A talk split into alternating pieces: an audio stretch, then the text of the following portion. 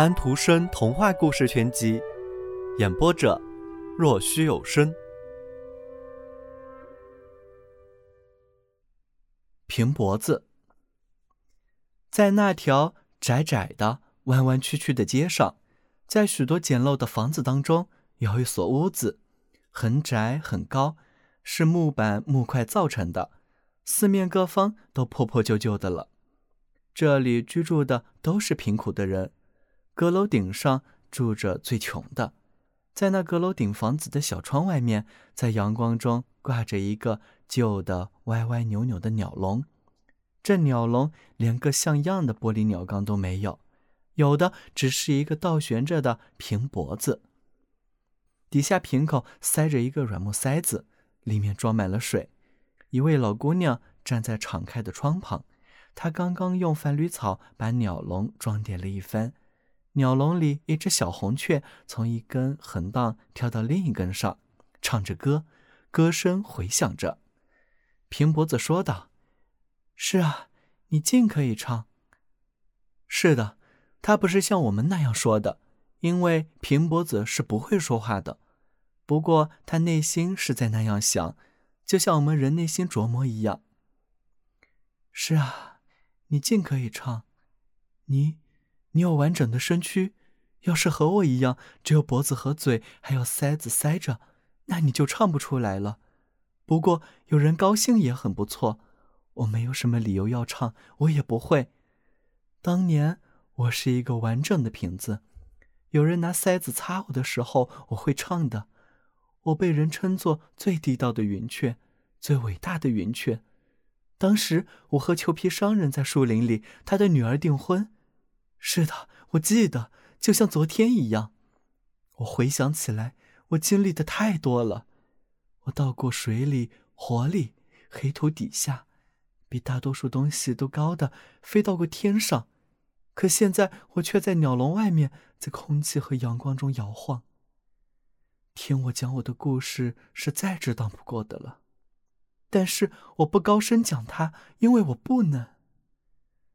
接着。他便在内心里讲了起来，或者说在内心里自己想着自己的故事。这故事离奇之至。小鸟轻快地唱着它的歌，下面街上有人乘车，有人步行，各自想着自己的，或者根本没有想。不过平脖子在想。他回想起工厂里烈火炙热的熔炉，他是在那儿被吹出形状来的。他还记得。他很热，很热，朝那火光熊熊的炉子里望了进去，那是他的发源地，有那么一种兴头想立刻再跳进去，但是他一点点的直到他完全冷却下来，他又发现他后来所在的地方也倒不错。他和兄弟姐妹们站成一大排，整整一个连队，都是同一个炉子里出来的，但是有的被吹成香槟酒瓶。有的被吹成啤酒瓶，这是有区别的。因为去到世界上以后，一个啤酒瓶真可以装价值高昂的基督的眼泪，而一个香槟酒瓶可能装满了黑涂料。不过一件东西生来是什么，要看它的形状。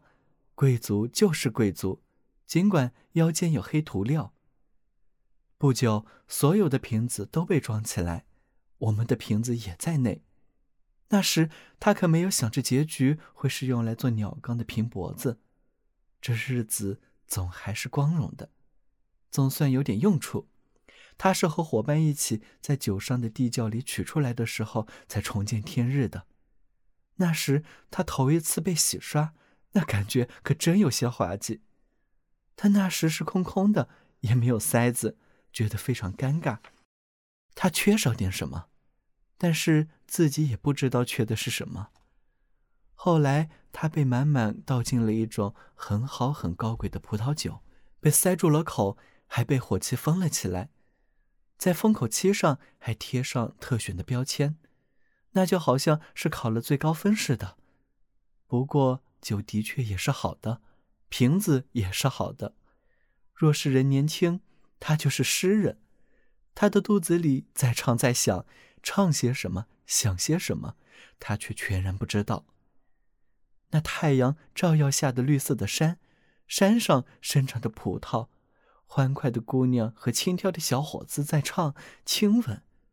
是啊，活着是很自在的，在瓶子里唱啊想啊，就像在年轻的诗人肚子里唱着想着一样。这些年轻诗人常常也不知道在唱什么，想的是什么。小朋友们，今天的故事已经讲完了，请闭上你们的眼睛吧，晚安。